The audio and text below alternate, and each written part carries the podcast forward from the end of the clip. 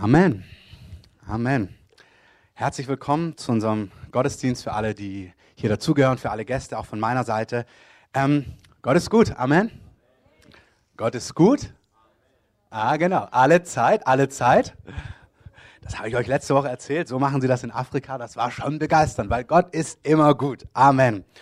Wirklich, auch wir haben heute keinen Schwerpunkt von Heilung oder Durchbrüchen. Aber das ist immer bei Gott so, was wir heute Morgen gehört haben. Wenn du eine Not hast heute Morgen, wenn du was brauchst, wenn du eine Berührung von Gott brauchst, sei es in deinem Herzen, sei es körperlich, sei es seelisch in deinem Herzen, sei es ganz praktisch materiell, was Markus gerade gesagt hat, Gott ist gut und Gott sieht dich. Das ist einfach faszinierend. Es ist wirklich so, bei sieben Milliarden Menschen, so sind wir ja, wir sind jetzt schon über sieben Milliarden, hat er dich genau auf dem Schirm. Der weiß genau, wer du bist, wie du heißt, der weiß sogar, wie viele Haare du auf dem Kopf hast. Man glaubt es kaum. Ähm, bei manchen ist das gar nicht schwer, aber bei manchen schon. Ähm, aber Gott kümmert sich um dich. Amen. Genau, auch das kann sich ändern. Gibt es ein anderes Beispiel? Es gibt, ähm, wir haben von mehreren Gemeinden gehört, wo wirklich in der Gegenwart Gottes Haare spontan nachgewachsen sind. Das ist glorreich. Also auch das kann man vom Herrn erwarten. Ganz praktisch. Nicht nur Geld für eine Perücke, sondern ähm, du kannst den Herrn auch bitten, dass die Haare wieder nachkommen. Wirklich. Das liebt der Herr. Jesus, wir danken dir für diesen Gottesdienst heute Morgen. Wir danken dir, dass du lebst, dass du heute Morgen hier bist, dass du der König bist, dass du unser Erbarmer bist, dass du der Erretter bist, dass du der Heiler bist, dass du mächtig bist, dass dir alles unterworfen ist. Herr, du sagst, jedes Knie wird sich beugen, jede Zunge wird bekennen, dass du der Herr bist. Und wir rufen deine Herrschaft aus über den ganzen Ort, über den ganzen Raum hier, über der ganzen Stadt. Wir sagen, du bist der König. Und Jesus, wir wollen hören, was du uns zu sagen hast heute Morgen. Heiliger Geist, wir danken dir, dass du das Wort lebendig machst. Buchstaben töten, sagst du. Das Wort allein tötet, aber dein Geist macht das Wort lebendig und baut uns auf. Und du sagst, dein Wort sind nicht überredende Worte, sondern es ist eine Erweisung von Geist und Kraft. Herr, wir wollen dich heute Morgen in Aktion sehen. Ich bete, dass du zu jedem sprichst, genau das, was er braucht. Ich bete, dass Bollwerke niedergerissen werden, dass Dinge, die uns blind machen, wo wir falsch gewickelt sind, wo wir Dinge falsch wahrnehmen, wo wir Dinge noch nicht wissen, wo wir gebunden oder gefangen sind, dass diese Fesseln heute sprengen. Herr, wir beten, dass deine Freiheit kommt, dass dein Geist sich auf uns lagert in deinem mächtigen Namen, Jesus. Herr, wir danken dir, dass du der kommende König bist. Wir danken dir, dass du dein Volk und diese Erde zubereitest für ein neues Zeitalter, wo du herrschen und regieren wirst. Und wir wollen hören, was das mit uns zu tun hat. In deinem mächtigen Namen, Jesus. Amen. Ihr dürft gerne, genau, alle Amen sagen. Das heißt, so sei es und so wird es sein. Wir sind in einer Serie über die Endzeit, über die Generation, die Zeit, in der Jesus zurückkehrt. Ähm, wir haben alles, ich sage das öfters mal, online immer kostenlos zum Download, wenn du zur Gemeinde gerade gehörst. Es macht Sinn, sich die einzelnen Teile nachzuhören, wenn du nicht da warst, auch über die nächsten Wochen, einfach weil es aufeinander aufbaut. Und manchmal ist eine Sache extrem betont, das schließt etwas anderes nicht aus, aber man kann nicht jede Woche die ganze Bandbreite predigen. Deswegen möchte ich euch ermutigen, wenn ihr nicht da wart, hört euch das gerne an. Kostet nichts, aber macht Sinn. Und ich möchte nur ganz kurz nochmal die Grundgedanken euch in Erinnerung rufen, eine halbe Minute. Es gibt Dinge über die Generation, über die Endzeit, über das Buch der Offenbarung, die können wir wissen und die sollen wir wissen. Es gibt manche Dinge, die wissen wir nicht, da brauchen wir keine Mutmaßungen anstellen, aber es gibt Dinge, die können wir wissen und es gibt Dinge, die sollen wir wissen. Und ganz gleich, ob wir die Generation sind, die erleben wird, dass Jesus zurückkehrt, oder ob es unsere Kinder oder vielleicht Enkel sind. Ähm, ich persönlich bin überzeugt, ich werde es auch in den nächsten Wochen euch darlegen, warum ich denke, ich denke wirklich, dass wir oder unsere Kinder in den nächsten ein, zwei, drei Generationen, mit drei meine ich unsere Enkel, sehen werden, dass der Herr zurückkehrt. Ich bin davon felsenfest überzeugt. Aber ich persönlich, das ist nicht das Wort des Herrn, das ist das, was Gott in seinem Wort sagt, das ist das, was wir spüren können, das Zeugnis im Geist. Aber selbst wenn es so nicht wäre, fordert Jesus uns heraus. Er sagt uns Dinge, wie wir leben sollen, wie was wichtig ist in dieser Generation. Jesus hat über keine Generation mehr gesprochen, ist auch wichtig. Jesus hat uns über keine Generation mehr Informationen gegeben als über die Generation, die erleben wird, dass Jesus zurückkehrt. Das ganze Alte Testament ist voll davon, das Neue Testament ist voll davon. Selbst wenn du nicht in dieser Generation leben würdest, sagt Jesus, die Dinge, die dann entscheidend sind, die sind heute dennoch für dich entscheidend, wenn du mit Jesus lebst. Also wenn du denkst, naja, ich glaube das eh nicht, dann kannst du trotzdem diese Dinge nehmen, um die es geht, die entscheidend sind, weil die sind für dein Leben wichtig und entscheidend und machen einen Unterschied. Amen. Schauen wir uns nochmal ganz grundlegend an. Wir sind, das Wort da oben Treue, ähm, meint nicht die Treue, sondern die Treuen. Es gibt eine Stelle in Offenbarung, Offenbarung 17, 14, da heißt es, wenn Jesus kommt mit ihm, Jesus kommt zurück, sind Berufene, Auserwählte und Treue. Und ich habe die Predigt aber dann trotzdem jetzt, wenn ihr sie dann noch online nachschaut, nicht Treue, sondern Überwinder genannt, weil es mir nicht um die Treue geht, die fantastisch ist, sondern die Treuen. Es geht mir um Überwinder, es geht mir um dich und mich. Wir sind an der Schwelle zu einem Umbruch in ein neues Zeitalter, wo Jesus zurückkehrt auf die Erde, um die Erde zu regieren. Jesus wird die Erde beherrschen, haben wir uns im ersten bei der Einführung schon angeschaut. Und wenn ihr Daniel 7, 13 bis 14 ähm, euch notiert oder aufschlagt, ich lese es euch vor, Daniel 7, 13, 14, da heißt es, siehe, mit den Wolken des Himmels kam einer wie der Sohn eines Menschen. Daniel sieht das. Er hat, eine, er hat eine Vision. Vor vielen, vielen, vielen hundert Jahren sieht er einer, sagt, er war wie der Sohn eines Menschen. Und hey, ich möchte euch heute Morgen gewinnen das, was wir uns anhören, ist nicht einfach drei nette Punkte, ach auch nett, Häkchen dahinter, sondern der Heilige Geist bereitet eine Generation vor für die Dinge, die kommen. Es ist wie ein, ein Trompetenstoß, ein Weckruf in seine Gemeinde hinein. Überall auf der ganzen Welt spricht der Heilige Geist über dieses Thema. Das ist ganz faszinierend. Verschiedenste Gemeinden, Denominationen, der Heilige Geist hat etwas zu sagen. Und hier lesen wir, Daniel sieht einer, der aussah wie der Sohn eines Menschen. Ich denke, ihr wisst genau, wer es ist. Er wusste es noch nicht. Es ist Jesus. Und er kam zu dem Alten an Tagen und man brachte ihn vor ihn. Und ihm, also dem Sohn des Menschen, wurde Herrschaft und Ehre und Königtum gegeben. Und alle Völker und Nationen und Sprachen dienten ihm. Seine Herrschaft ist eine ewige Herrschaft, die nicht vergeht und sein Königtum so, dass es nicht zerstört werden wird. Jesus kommt und Daniel sieht schon, der Sohn eines Menschen kommt vor den Alten an Tagen, was der Vater der Ewigkeit ist, Gott der Allmächtige, und er bekommt Herrschaft. Er wird über die Erde regieren. Genau das Gleiche lesen wir in Jesaja 9,5. Ein Kind ist uns geboren.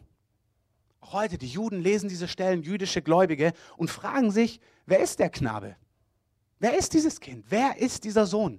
Herr, und wir wissen es. Unser Messias, unser Erlöser, Jesus, ist der König der Juden. Amen. Er ist ihr Erlöser. Er ist der Erlöser der ganzen Welt, auch des jüdischen Volkes. Ein Kind ist uns geboren, ein Sohn uns gegeben und die Herrschaft ruht auf seiner Schulter.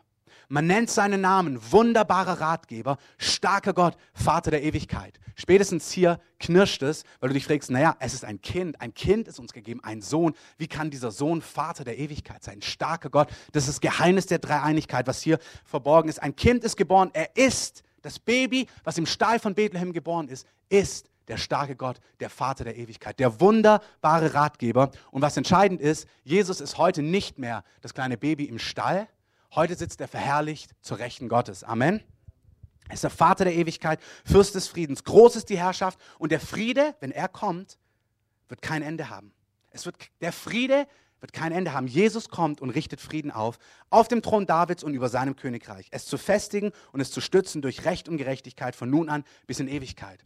Ganz toll. Der Eifer des Herrn, der Herrscher, wird dies tun. Letzte Stelle, Offenbarung 21, 3 bis 7. Jesus ist zurückgekehrt und Johannes sieht in einer Vision, siehe, das Zelt Gottes bei den Menschen. Und Gott wird bei ihnen wohnen. Und sie werden sein Volk sein.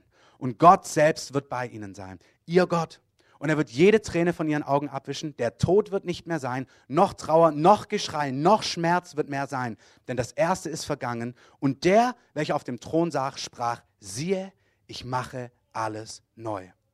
Und er spricht zu Johannes, Johannes, schreibe, denn diese Worte sind gewiss und wahrhaftig. Und er sprach zu mir, es ist geschehen, ich bin das Alpha und das Omega, der Anfang und das Ende. Und ich will dem Dürstenden aus der Quelle des Wassers des Lebens geben, umsonst. Wer überwindet, wird dies erben und ich werde ihm Gott sein und er wird mir Sohn sein. Jesus wollte von Anfang an, Gott wollte von Anfang an mit den Menschen zusammenleben. Gehe nicht in die ganze Kirchengeschichte rein, aber Gott wird sein Ziel vollenden. Jesus, Gott wird über die Erde herrschen und zwar nicht alleine, sondern Genau, von Jerusalem aus. Und wir werden mit ihm regieren. Jesus regiert nicht allein, sondern eins ist enorm wichtig. Und das ist die Brücke zu Punkt 2. Du, wenn du mit Jesus lebst und wenn du ein Überwinder bist, einer von den Treuen, dann wirst du mit Jesus regieren. Wir lesen ganz kurz vor. Ähm, Daniel 7, 18. Also Daniel sieht den Sohn des Menschen, der regieren wird, folgt mir. Punkt zwei, aber Daniel sieht auch Folgendes. Die Heiligen des Höchsten werden das Reich empfangen. Und sie werden das Reich besitzen bis in Ewigkeit, ja bis in die Ewigkeit der Ewigkeiten. Das heißt, die Heiligen des Höchsten, wer ist das? Du und ich. Amen. Wir werden mit Jesus regieren. Hey, das ist ein verrückter Gedanke. Du, ähm, im Englischen ist es schön, da heißt es Training for Reigning. Ähm, du bist hier, um zu trainieren, um zu regieren. Du wirst mit Gott die Erde regieren. Vielleicht wirst du der Statthalter von Bottrop oder ähm, der König von, keine Ahnung, Berlin oder was auch immer, der Fürst von, ähm, ich weiß nicht, wo du herkommst, von Wedding, wie auch immer. Aber Gott hat eine, ja genau, hier, Ankes, ihr dürft Wedding nehmen, wie auch immer. Der Herr weiß, wie er es machen wird. Aber habt das mal konkret vor Augen. Jesus kommt zurück auf diese Erde, auf diesen Planeten. Es wird diese Erde geben mit Städten wie New York, Berlin, Jerusalem, wenn es nicht zerstört ist. Es wird kleine Orte wie Königs Wusterhausen und Köpenick geben. Ähm, vielleicht wirst du der Hauptmann von Köpenick. Kann tatsächlich sein. Auf jeden Fall hat Gott es so geplant, dass Menschen mit ihm regieren werden und herrschen werden über die Erde. Das ist ein verrückter Gedanke, aber es ist Wahrheit. Und es ist wichtig, dass du das weißt. Warum? Weil Gott dieses Leben nimmt, um dich für diese Aufgabe zuzubereiten. Hey, wir sind nicht hier, um irgendwie die Zeit rumzukriegen und eine nette Zeit, sondern wir sollen eine fantastische Zeit haben. Leben die Fülle hat Jesus verheißen. Aber diese Zeit ist hier, um im Herrn stark zu werden, um deinen König kennenzulernen, um zu überwinden, damit du mit ihm regieren kannst über die Erde. Amen. Auch ganz wichtig, wenn du denkst, habe ich ja nicht so Lust drauf, ist ganz wichtig, wenn Gott sagt, das ist fantastisch, glaub mir, dann ist es fantastisch. Das ist wie manchmal, wir haben unser Verstand, unser Gefühl ist manchmal zu klein. Wenn Gott sagt, das ist der Lohn, du darfst Gott vertrauen. Wenn Gott sagt, das ist Lohn, dann wird es keine bittere Pille oder du denkst, langweilig. Irgendwie habe ich mir was anderes vorgestellt. Hey, Gott ist die Quelle der aller Inspiration. Es gibt, guck mal, schau dir die Natur an, schau dir an, was es alles gibt, wie fantastisch das Leben ist. Also wenn du Hobbys hast, wenn du Talente hast, wenn ich, also wenn ich so rede, dann denke ich an Sport, an Surfen, an Snowboarden, dann denke ich an Familie, an Schönheit, an all die guten Dinge, an Essen. Gott hat gutes Leben. Amen. Und glaub mir, Gott sagt nicht, du wirst mit mir herrschen und das wird die Belohnung sein und hoffentlich kommst du vor Langweile nicht um. Bestimmt nicht. Das heißt, wenn Gott sagt, der Lohn ist, dass du mit mir herrschen wirst, dann sollte in deinem Herzen ganz klar sein, ja, das will ich. Und nicht, da habe ich eh keinen Bock drauf, ist mir viel zu anstrengend oder ich wollte nie Hauptmann von Köpenick sein. Ähm, sondern wenn Gott sagt, das ist der Lohn, dann soll in unseren Herzen dieser Wunsch entstehen, ja, das will ich. Ich verstehe nicht genau, wie das aussieht, aber wenn es der Lohn ist, dann will ich ihn haben, weil Gott gibt nur guten Lohn. Amen. Wir werden mit ihm regieren. Offenbarung 5 sagt uns genau das Gleiche. Sie singen ein neues Lied und sagen, sangen, du bist würdig, das Buch zu nehmen und seine Siegel zu öffnen. Also was er sieht, ist eine Volksmenge aus allen Nationen, aus allen Völkern, aus allen Ethnien, alle Menschengruppen, die durch das Blut des Lammes erkauft sind. Denn du bist geschlachtet worden und du hast durch dein Blut Menschen für Gott erkauft. Das Blut von Jesus erkauft Menschen für Gott, aus jedem Stamm, aus jeder Sprache und jedem Volk und jeder Nation. Und du hast sie unserem Gott zu einem Königtum und zu Priestern gemacht. Und sie werden über die Erde herrschen. Gott wird über die Erde herrschen, aber nicht allein. Er wird mit uns über die Erde regieren. Das war Offenbarung 5, Vers 9 und 10. Aber jetzt ist die Frage. Ich möchte, dass ihr vor Augen habt, das ist wie wenn ich euch eine Freikarte geben würde, irgendwas ansagen würde, das ist die Belohnung. Also euch muss das Wasser im Mund zusammenlaufen. Weil wenn ich dir jetzt sage, dass es Voraussetzungen gibt und du denkst, es ist eh langweilig, dann willst du die Voraussetzungen gar nicht erfüllen. Dann denkst du, ja, pff, ist mir eh wurscht. Deswegen, du musst in deinem Herzen, du darfst in deinem Herzen eine Offenbarung haben, ich möchte mit Jesus herrschen. Ich möchte einer von denen sein, wir haben gelesen in Offenbarung ähm, 21 vorhin, wer überwindet, wird dies erben. In deinem Herzen soll dieser Wunsch sein, du sagst, okay, ich will überwinden. Ich will einer von denen sein, die mit dir über die Erde herrschen werden. Das Buch der Offenbarung wird oft, wenn man so in die Kirchengeschichte oder in die Bibelkommentare reinschaut, unter was das Buch der Offenbarung steht und in Hoffentlich bald gehen wir dann das Buch ganz konsequent auch durch. Wir sind immer noch, dass Grundlagen gelegt werden, damit all das dann in Position fällt, was wir dann dort hören. Das Buch der Offenbarung zeigt uns eine Realität. Jeder Mensch wird anbeten. Jeder.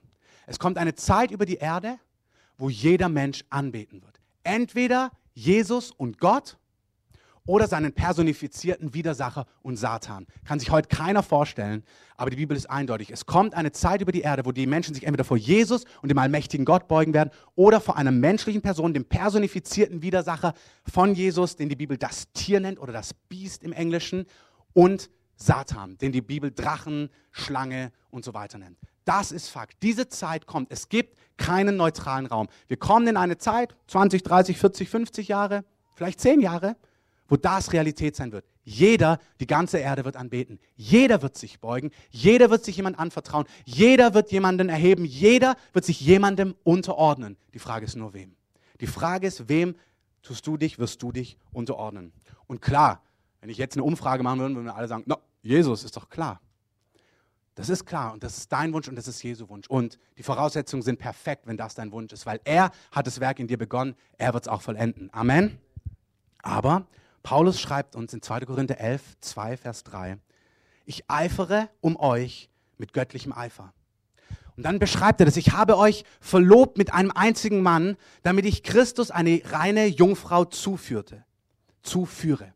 Also er sagt, das Bild ist wie Jesus ist euer Verlobter, die Braut, ihr seid seine, die Gemeinde ist seine Braut wie eine Jungfrau, die beiden sollen heiraten. Nicht, das ist mein Plan, das ist, was Gott im Herzen hat. Aber ich fürchte, dass wie die Schlange Eva verführte mit ihrer List, so auch eure Gedanken abgewendet werden von der Einfalt und Lauterkeit, der Hingabe, der Loyalität gegenüber Jesus.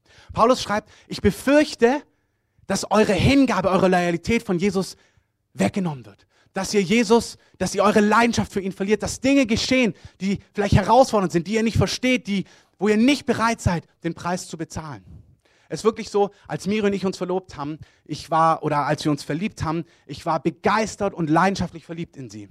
Und dann ist es so, das schreibt dir jedes Ehebuch und die meisten Eheberatungen sagen, wenn ein Ehepaar noch nicht aus dieser Ernüchterungsphase oder ein Paar aus dieser Phase raus ist, wo sie denken, der andere ist super perfekt, der hat gar keinen Fehler, dann ist es gar nicht so weise zu heiraten, weil jeder hat einen Fehler. Amen.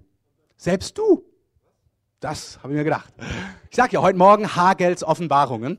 Ähm, nicht nur die Endzeit, ganz praktische Lebensweisheiten. Und es ist tatsächlich so, es ist ganz wichtig, dass man in Beziehungen merkt, hey, ich mag jemanden total. Das gilt für alles, das gilt für Ehe, das gilt für Freundschaft, das gilt übrigens auch für Gemeinde. Wie oft Leute reinkommen und sagen, das ist die beste, super, fetteste Gemeinde, die es gibt. Und nach einigen Wochen merken sie, na, die ist ja auch gar nicht perfekt, die Gemeinde. Der Pastor hat ja auch Fehler. Ja, was jetzt? Also euch beide. Jetzt ist es raus und sogar aufgenommen. Ähm, das ist total wichtig, dass du merkst, du lässt dich auf was ein und dann muss auch ein klarer Blick kommen. Perfekt ist nur einer. Es ist nur ein Meister vom Himmel gefallen. Amen.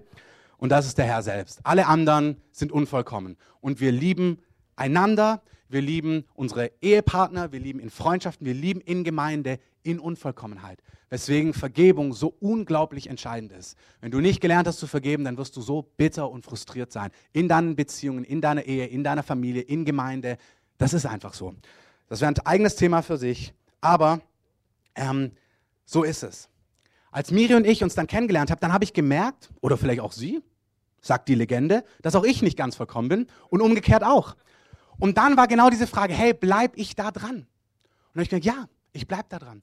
Das, was ich an, an ihr gesehen habe, was mich begeistert hat, das war es mehr als wert, als weiterzugehen.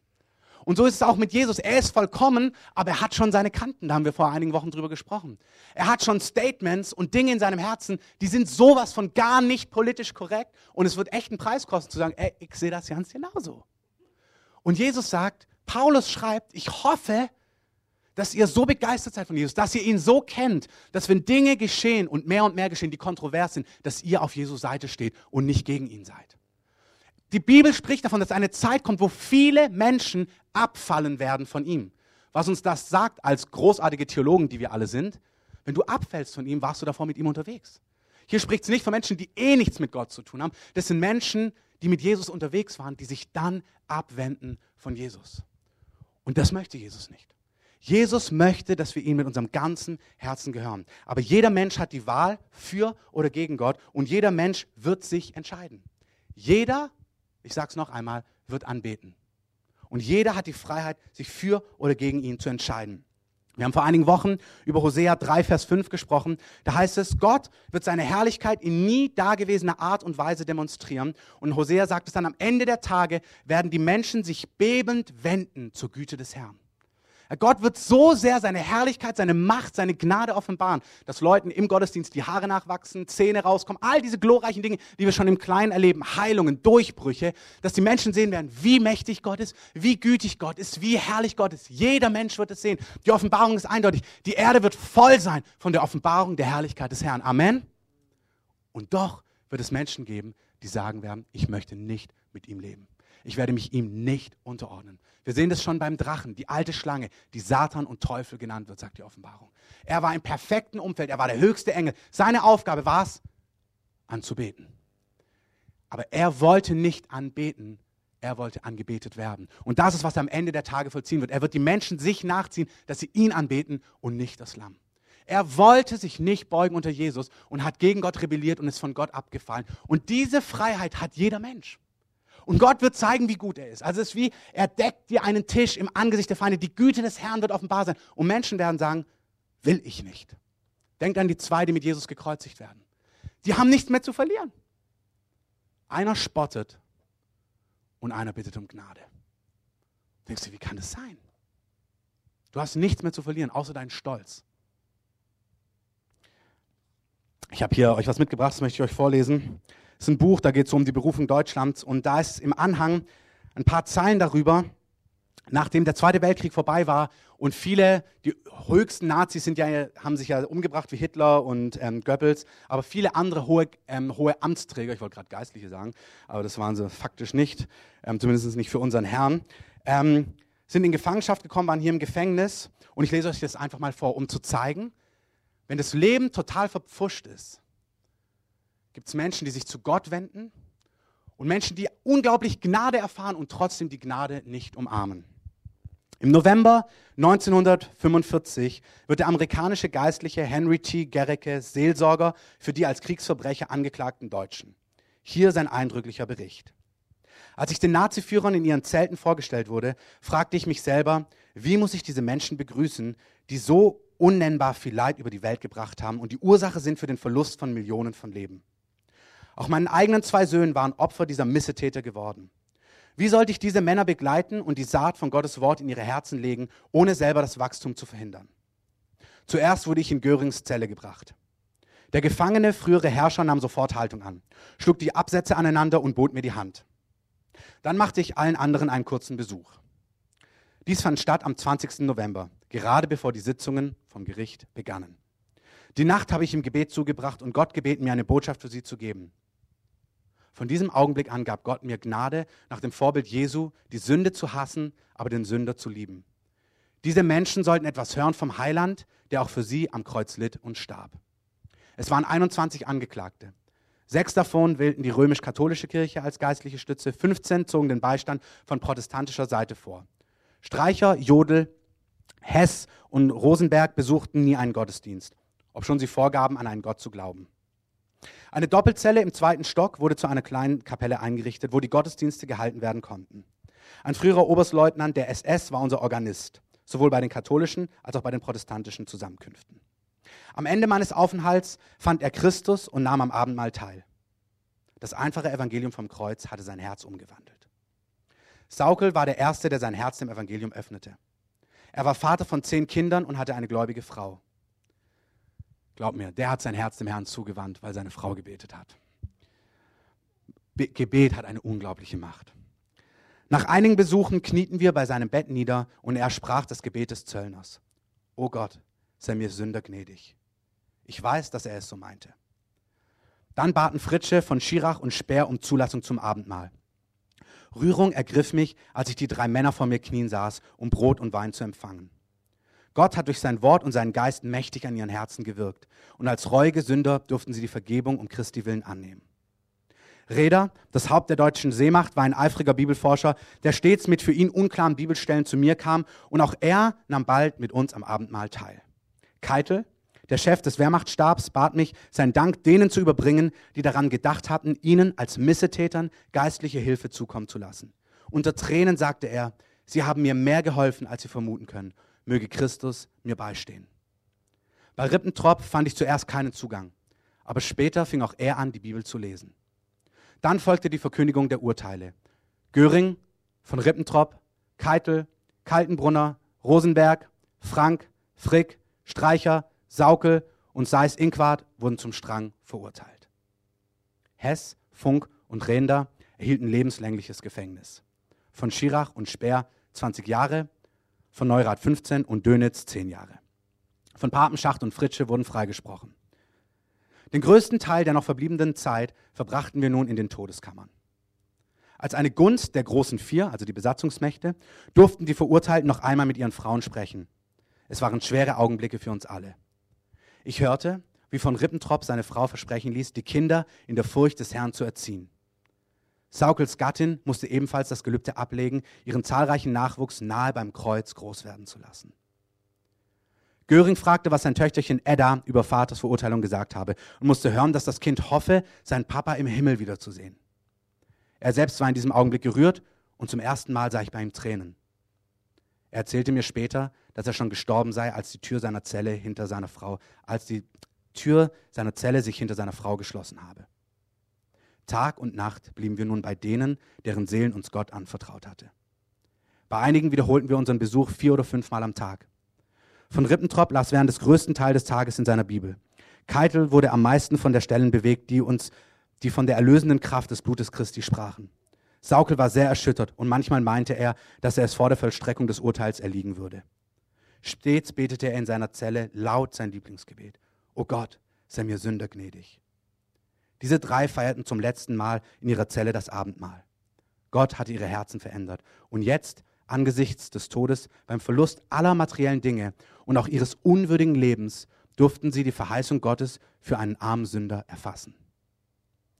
Möchte Jesus auch ihre mit Sünden beladenen Seelen angenommen haben. Am Abend vor der Hinrichtung hatte ich eine lange Unterhaltung mit Göring. Ich wies ihn auf die Notwendigkeit hin, sich bereit zu machen, Gott zu begegnen. Im Laufe unseres Gesprächs machte er aber verschiedene Bibelwahrheiten lächerlich und weigerte sich anzunehmen, dass Christus für Sünder starb. Es war eine bewusste Leugnung der Kraft des Blutes. Tod ist tot, waren ungefähr seine letzten Worte. Als ich ihn zum Schluss auf sein kleines Mädchen hinwies, das ihn im Himmel wiederzusehen hoffte, antwortete er, es glaubt auf seine Art, ich auf die meine.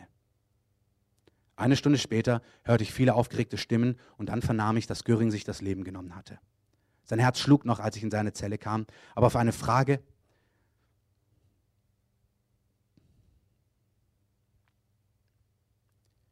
Aber auf eine Frage, die ich an ihn richtete, erhielt ich keine Antwort mehr. Eine kleine leere Ampulle lag auf seiner Brust. So ging er hinüber in die Ewigkeit. Und dann brach die letzte Stunde, Stunde für die neun anderen an. Nun, da Göring nicht mehr war, musste von Rippentrop als erster den Gang zum Galgen machen. Bevor er die Zelle verließ, äußerte er sich, dass er all sein Vertrauen auf das Blut des Lammes setzte, das die Sünde der Welt wegnimmt, und bat Gott, seiner Seele gnädig zu sein.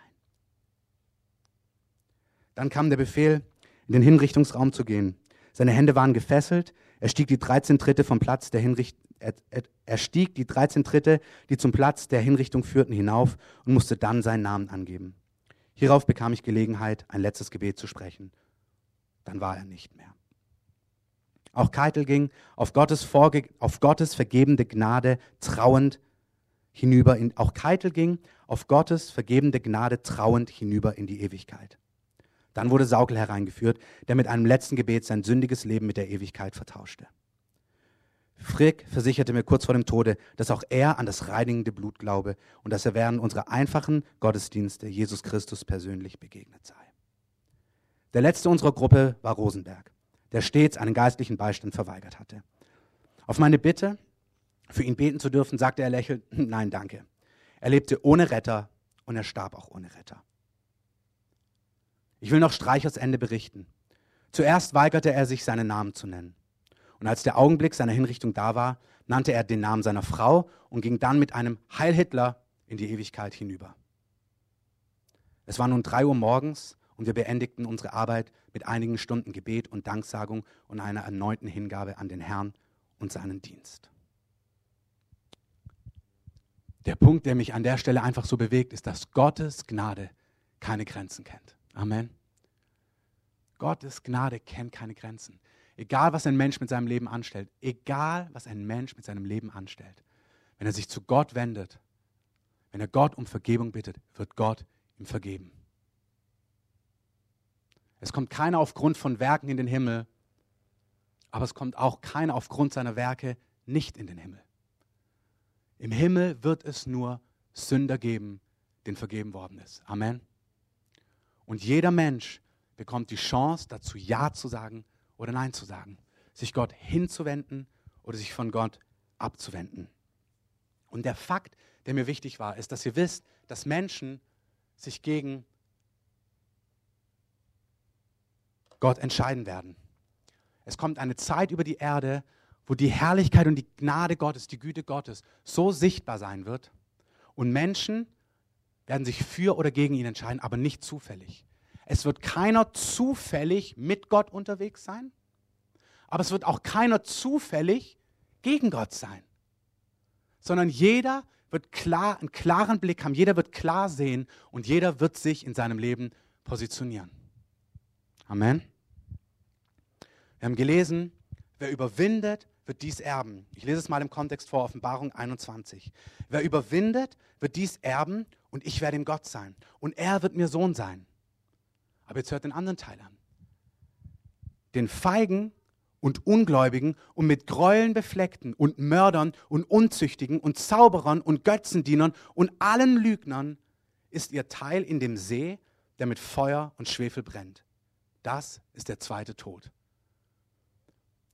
Das Fantastische hier ist, Mörder, Unzüchtige, Lügner, die das Blut des Lammes angenommen haben, wie wir gerade gehört haben, sind Teil von Gottes Reich. Amen.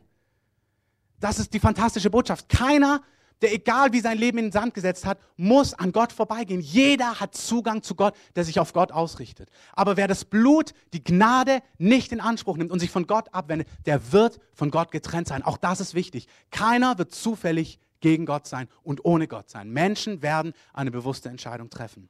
Genau das Gleiche lesen wir in Offenbarung 22. Glücklich, ich habe es hier mal geschrieben, glückselig heißt es da. Das heißt, es ist gut für dich, falls du dieses alte Wort nicht verstehst. Also, glückselig willst du sein. Glücklich, glückselig, die ihre Kleider waschen.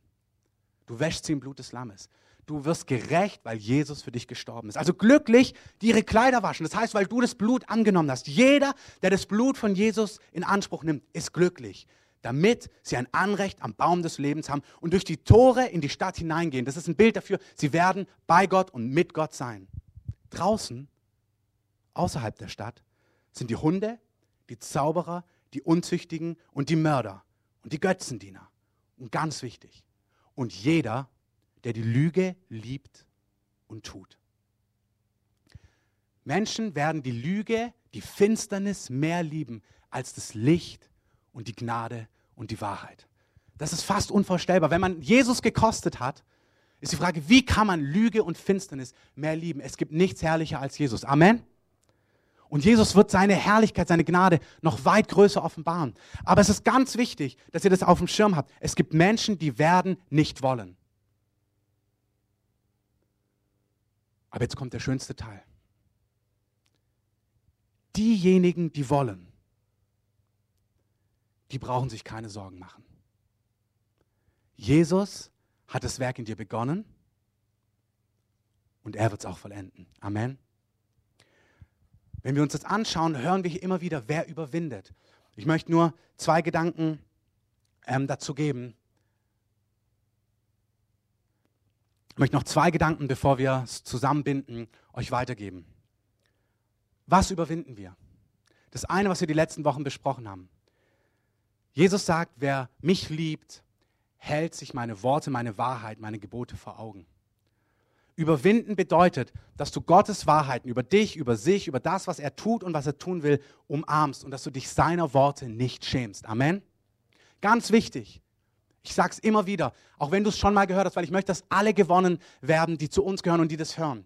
Wenn du merkst, du schämst dich für seine Worte, wenn du merkst, es fällt dir schwer, seine Gebote, seine Worte dir vor Augen zu halten, du damit struggles, das ist kein Problem. Dann nimm es aber so ernst, dass du es vor Gott hinlegst und sagst, Herr, das ist, was ich möchte. Im Neuen Testament lesen wir, wehe denen, die seine Stimme abweisen. Und dann sagt er, hört, wenn er zu euch spricht, dient Gott mit Scheu und Furcht.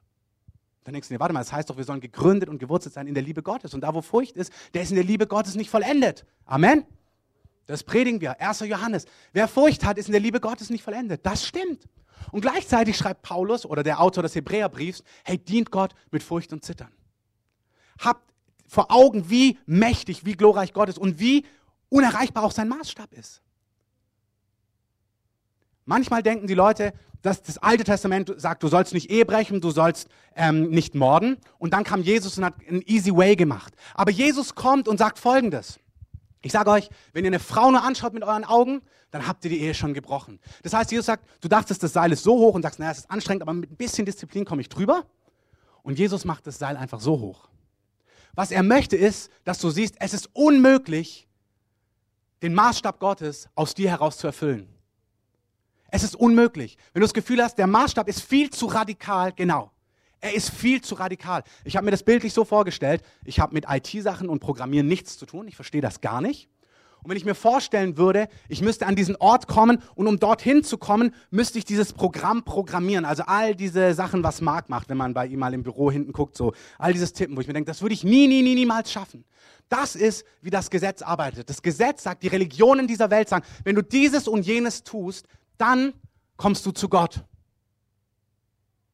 Und Jesus sagt genau das, den Umkehrschluss. Er sagt, das Gesetz, das, was du erfüllen musst, das stimmt. Und es ist sogar noch mehr. Es ist nicht nur Ehebrechen, wenn du sie anguckst. Es ist nicht nur Morden, sondern wenn du Dummkopf sagst oder sowas denkst, bist du schon ein Mörder.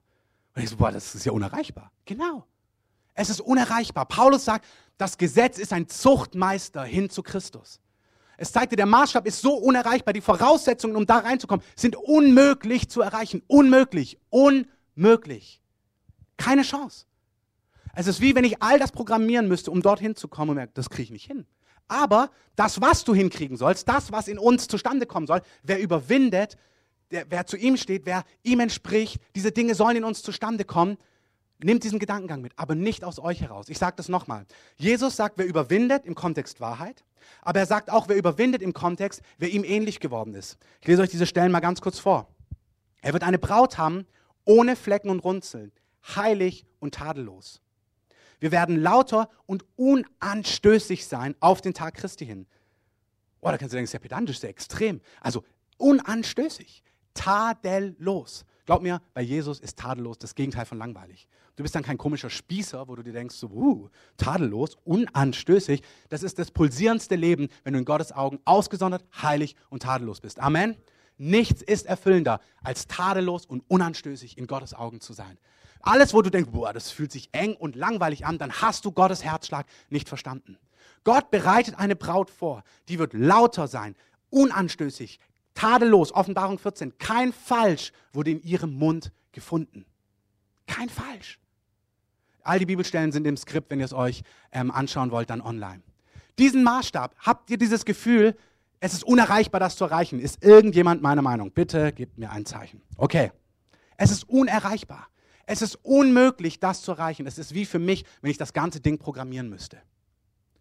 Und was Gott jetzt macht, ist, dass er sagt, ich schenke dir umsonst Zugang zu mir durch mein Blut, weil ich am Kreuz für dich gestorben bin. Du kommst umsonst an diesen Ort, du kommst umsonst dort hinein und dann komme ich in dein Leben und ich in dir, der in dir Wohnung nimmt, werde diese Dinge in dir zustande bringen. Du wirst es unmöglich schaffen, tadellos ähm, und unanstößig zu sein. Unmöglich. Du wirst Dinge versuchen abzulegen, die du nicht ablegen kannst. Dabei wirst du Dinge ablegen, die du gar nicht ablegen solltest, weil du gar keine Peilung hast, was jetzt richtig, was wichtig ist. Du bist die ganze Zeit am dich selber analysieren und durchdenken, ich hoffe, das ist jetzt richtig, das ist nicht falsch. Und das ist der falsche Baum. Das ist der Baum von Erkenntnis von Gut und Böse. Und der führt in Stolz, weil du es packst, oder in Verdammnis, weil du es nicht packst. So sollen wir nicht leben. Amen. Gott will eine tadellose, unanstößige Braut, aber nicht, weil sie permanent einen 500-Punkte-Katalog vor Augen hat und sagt, darf ich, darf ich nicht, sollte ich, sollte ich nicht, lauter, leiser, schneller, langsamer, was ist jetzt eigentlich richtig? Das ist ein Gefängnis, das ist eine Qual, das ist nicht, wie das Leben mit Gott aussieht. So sollen wir nicht leben. Du bist schon geliebt von Gott, du bist erkauft, du gehörst schon zu ihm. Amen. Und aus dieser Beziehung, weil er in dir Wohnung genommen hat, bringt er seinen Willen in dir zustande. Und deine Aufgabe ist, die Hände zu heben und ihn anzubeten. Einfach zu sagen, Jesus, ich will dich. Alles, was du sagst, ich will laut sein. Ich will unanstößig sein. Ich will dir mit meinem ganzen Herzen gehören. Ich will einer von den Überwindern sein. Aber ich kriege das niemals aus meiner Kraft hin. Was Dunja heute gesagt hat, ich brauche einen Erlöser. Nicht einmal vor zehn Jahren, als du Ja gesagt hast. Jeden Tag deines Lebens. Paulus in seinen ältesten Briefen schreibt, ich stehe den Aposteln in nichts nach. Ein bisschen spätere Briefe schreibt er, ich bin der kleinste Apostel. Und in seinen letzten Briefen schreibt er, ich bin der erste der Sünder. Weizen, wenn er reif ist, senkt den Kopf.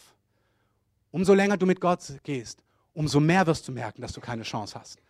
Man denkt dann, da bin ich durch und Punkt 3 abgelegt, Punkt 5 abgelegt, 20 Sachen abgelegt, jetzt bin ich Jesus schon ganz ähnlich. Umso mehr du mit Jesus lebst, umso heller das Licht wird, merkst du, wow, das nimmt ja gar kein Ende. Das nimmt ja wirklich gar kein Ende. Das nimmt kein Ende. Und wenn du dann ohnmächtig wirst und denkst so tadellos, dann denkst du, boah, das ist unmöglich. Das wird der Teufel auch machen, um Menschen abzuziehen und ihnen sagen, ey, du kriegst es eh nicht hin. Und dann sagst du, genau, ich krieg das eh nicht hin. Das ist der Maßstab.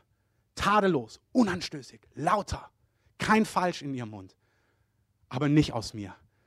Überhaupt nicht, nicht ein Mühe. Das Einzige, was aus deinem Herzen kommt, ist, ich will, ich gehöre zum Lamm. Das reicht vollkommen aus.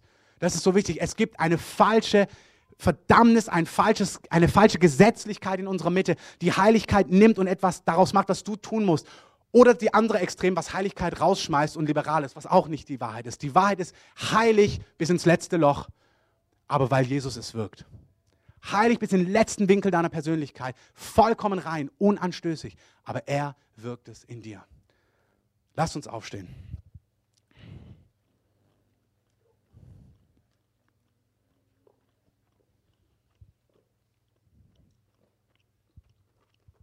'Lass uns Musik einspielen.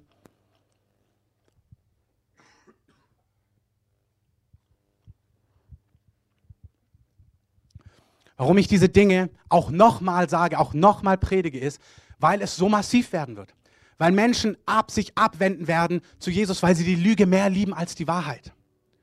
Weil sie lieber unabhängig leben wollen, als unter seiner Herrschaft leben. Oder weil sie das Gefühl haben,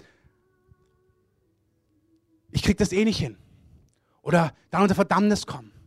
Und wer unter Gesetz lebt, wird auch nicht begeistert sein von Jesus. Aber wer erkennt, wie Jesus ist, wer Ja sagt zum Maßstab Gottes, zu den Werten Gottes und erlebt, wie Gott in dir Wohnung nimmt und sagt, ich bringe das in dir zustande, der wird begeistert sein in diesen Zeiten. Der wird nah am Herzen Gottes sein. Und Gott baut eine Gemeinde weltweit, aber auch uns, die für seine Wahrheit steht die heilig, tadellos sein wird, eine Braut ohne Runzeln und Falten. Aber er selber, er selber reinigt sie und er selber heiligt sie und er selber heilt sie und er selber baut sie. Und ich möchte, dass eure Herzen Furcht haben vor Gott. Ich bete darum, dass ihr zittert vor Gottes Wort. Dass ihr seht, wenn Jesus sagt, hey, wenn deine Augen dir Anlass zur Sünde geben, reiß sie aus. Es ist besser, einäugig im Himmel zu landen, als mit zwei Augen im Feuersee. Es gibt den Feuersee. Ich möchte, dass ihr diese Dimension wisst. Das ist Wahrheit. Aber ich will, dass ihr so gegründet und gewurzelt seid in Gnade, dass wenn ihr merkt, Jesus, ich gehöre zu dir, dass ihr wisst, Ihr habt nichts zu befürchten. Gott selber wird das Werk in euch vollenden. Ich möchte, dass wenn ihr auch Dinge hört in den nächsten Wochen, die herausfordernd sind, dass keiner von euch unter Druck kommt, unter ich schaffe das nicht oder das ist zu hart. Aber ich möchte nicht, dass eure Antwort ist, dass ihr den Maßstab Gottes niedriger macht. Der Maßstab Gottes ist radikal. Und deswegen bettet euch in Gnade. Bettet euch in der Barmherzigkeit Gottes. Ich möchte es wirklich so sagen umso radikaler du merkst, dass du keine Chance hast, umso sicherer bist du. Deine Aufgabe ist, dich in der Liebe Gottes zu erhalten, sagt Judas 21. Und zwar wie? Wie erhältst du dich in der Liebe Gottes? Indem du die Barmherzigkeit deines Herrn Jesus erwartest zum ewigen Leben. Du bleibst innerhalb unter der Liebe Gottes. Stell dir wie das Bild damals vor, die warme Dusche, habe ich gesagt. Du stehst unter diesem warmen Strom von Gottes Liebe, indem du Gottes Barmherzigkeit erwartest, der dich ohne Straucheln zu bewahren vermag und dich vor seine Herrlichkeit hinzustellen vermag, und zwar tadellos, sagt der Jesusbrief. Er sagt, du bleibst in der Liebe Gottes, wenn du weißt, dass Jesus selber fähig ist, dich ohne Straucheln, guck mal, ohne Straucheln sogar, nicht nur irgendwie durchkommen, sondern die nächsten 20, 30, 40, 50 Jahre mit dem Herrn zu gehen, ohne zu straucheln.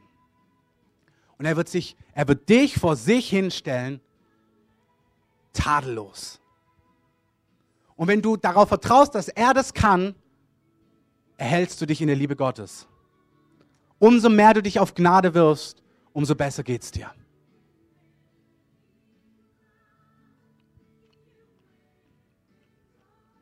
Heiliger Geist, ich danke dir, dass alleine deine Gnade genügt. Du bist der König, der herrschen wird über die Erde. Und mit dir die, die überwinden. Jeder hat die Freiheit, sich zu entscheiden. Und Jesus, wir wollen zu dir gehören. Wir wollen deine Wahrheit lieben und wir wollen tadellos und unanstößig sein auf den Tag des Herrn hin. Aber wir bekennen auch, dass es außerhalb unserer Macht steht. Aber in unserem Herzen ist dieser Ruf, wir wollen das. Wenn dich das betrifft, heb deine Hände mal zu mir und sag ihm, Herr, ich gehöre zu dir. Ich will das. Wirke das in mir. Du hast das Werk in mir begonnen. Du wirst es vollenden. Sag ihm das. Jesus, vollende das Werk in mir, das du begonnen hast. Herr, führe mich auf Farben der Gerechtigkeit um deines Namens willen. Jesus, ich danke dir. Im Hebräerbrief heißt es, er wirkt in uns, was vor ihm wohlgefällig ist. Es gibt Dinge, die ihm wohlgefällig sind und er sagt dir, und ich wirk's in dir. Wenn du mein Kind bist, wenn du Ja sagst zu mir, wenn du dir mein Leben, wenn du dein Leben an mich übergibst mit jedem Teil deines Lebens, wenn du nicht zurückhältst. Und wenn du zurückhältst, dann sei ehrlich und sag ich halt zurück und bitte mich, dass ich dir helfe. Sei transparent vor mir. Wenn du merkst, oh, ich will, aber ich kann nicht, sei transparent vor ihm. 1. Johannes. Wenn wir im Licht wandeln, wie er im Licht ist, dann haben wir Gemeinschaft mit ihm. Und sein Blut reinigt uns von aller Ungerechtigkeit. Es geht um Transparenz, um Wahrhaftigkeit. Sag ihm, was in deinem Herzen ist. Umso mehr du mit ihm gehst, umso mehr wirst du den Schmutz und die Ohnmacht und die Unmöglichkeit in dir wahrnehmen. Das ist ganz normal, das ist ein gutes Zeichen. Wenn du merkst, boah, der Schmutz wird mehr, fantastisch. Dann bist du richtig unterwegs mit ihm. Jesus, ich danke dir, dass deine Gnade genügt. Und wir lösen deine Gnade über diesem Ort heute Morgen. Wir sagen, die Gnade von Jesus reicht aus. Jesus, ich danke für alle, die sich an dich ausgeliefert haben und dir nachjagen und merken, wie Sachen hochkommen, wo sie erschrocken sind, was für Haltungen, Gedanken, Motive, Bollwerke in ihrem Leben sind. Jesus, danke für all den Schmutz, der hochkommt. Danke, dass Gold geläutert wird, damit die Schlacke hochkommt, damit sie abgeschöpft wird. Wenn du merkst, es kommt Schmutz hoch, dann machst du, bist du richtig. Das ist ein Zeichen, Gott liebt dich. Wenn der Herr liebt, den erzieht er, heißt es im Hebräerbrief. Wenn du merkst, Schlacke kommt hoch, sei nicht entmutigt und denk dir, boah, ich bin ganz weg vom Herrn. Nee, du bist in der Mitte des Prozesses Gottes, den er in deinem Leben wirkt. Jesus, danke, dass du abwäschst, dass dein Blut uns reinigt von aller Ungerechtigkeit.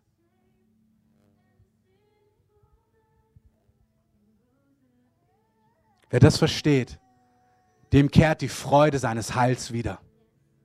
Wer versteht, dass er begnadigt ist, nicht einmalig, sondern jeden Tag und alle Tage unseres Lebens, weil das Lamm, weil Jesus ihn liebt, der wird seine Hände heben und Gott anbeten.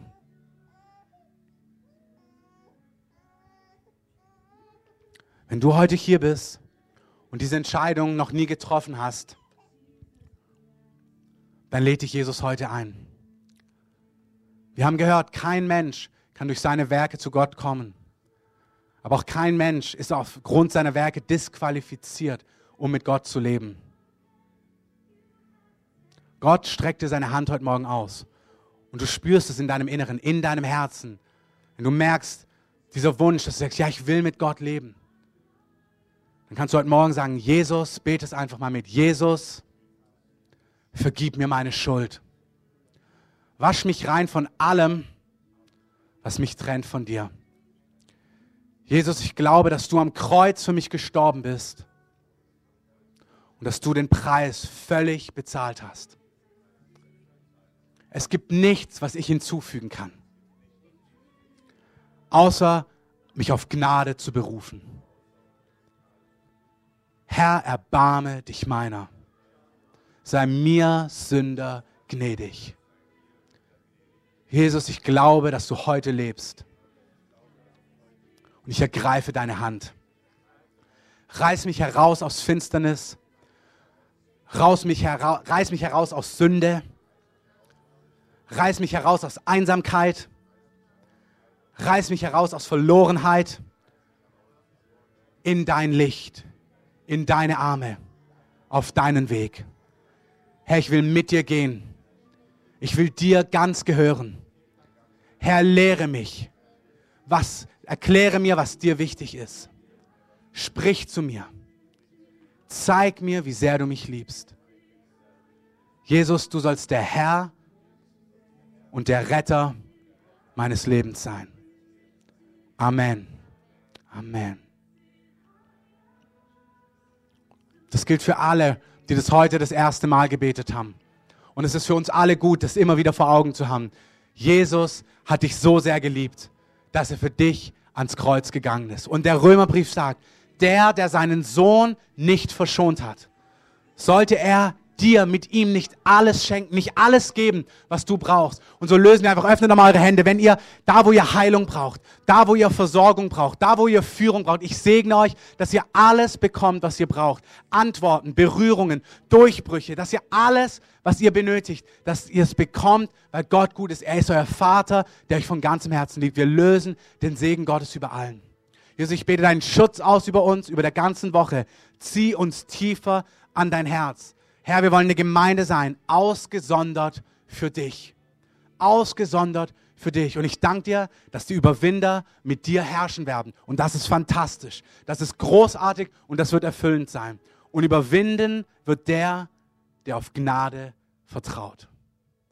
Überwinden wird der, der auf Gnade vertraut. An dieser Stelle beenden wir den Gottesdienst. Wenn ihr merkt, ihr braucht Gebet, ihr braucht noch einen Segen, ihr braucht Ermutigung. Wenn ihr euer Leben heute Jesus gegeben habt, wenn ihr diese Entscheidung das erste Mal getroffen habt, oder vielleicht wart ihr fern von Gott und habt sie heute neu getroffen, dann kommt nach vorne. Wir wollen euch segnen, wir wollen beten, dass der Heilige Geist euer Leben erfüllt. Auch wenn ihr hier seid und die Taufe im Heiligen Geist noch nicht erlebt habt, kommt nach vorne, wir wollen für euch beten und der Heilige Geist wird euch mit seiner Kraft und seinen Geistesgaben heute füllen. Ihr könnt gerne sitzen bleiben, ihr könnt gerne nach draußen gehen, schon Kaffee trinken. Wenn ihr hier drin bleibt, bleibt so in der Atmosphäre des Herrn. Hier vorne Gebet für alles, was ihr braucht, für die, die Jesus ihr Leben gegeben haben und für die, die im Geist getauft werden wollen. Ich würde diejenigen, die mitbeten, schon bitten, nach vorne zu kommen. Ich wünsche euch eine starke Woche. Gott mit euch.